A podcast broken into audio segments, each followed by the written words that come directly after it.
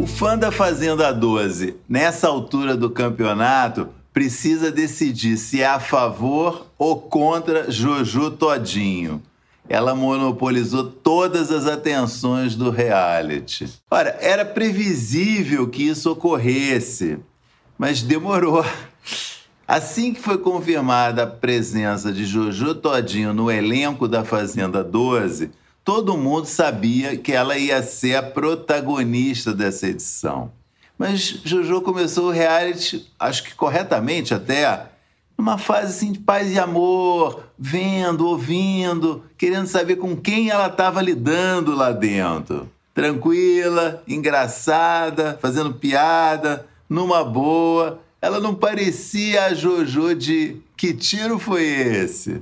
Só agora, depois de três semanas, é que Jojo Todinho mostrou realmente a que veio. A bronca que ela deu no Biel e no Cartoloco nesse domingo já entrou para a história do reality show da Record. Foi um momento antológico, engraçado, surpreendente, impressionante mesmo. A Jojo entendeu que a dupla, Biel e Cartoloco, está sendo folgada demais. Uma coisa que quem assiste o programa também acha, pelo menos boa parte do público acha. E isso é um crime gravíssimo na Fazenda. Fazer é, ser folgado, fingir que não é consigo na hora de cumprir, de cumprir as tarefas, etc. Jojo enquadrou os dois com palavras duríssimas, sobrou palavrão para tudo quanto é lado, uma barulheira.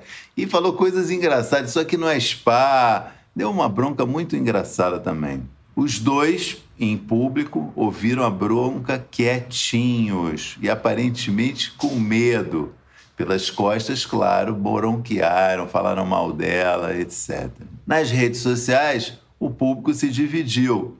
Muita gente é, não gosta do do Biel Olha eu confundindo também. Com razão, né? Ele trouxe para a Fazenda uma história pessoal complicada que muita gente é, não aceita e eu entendo perfeitamente.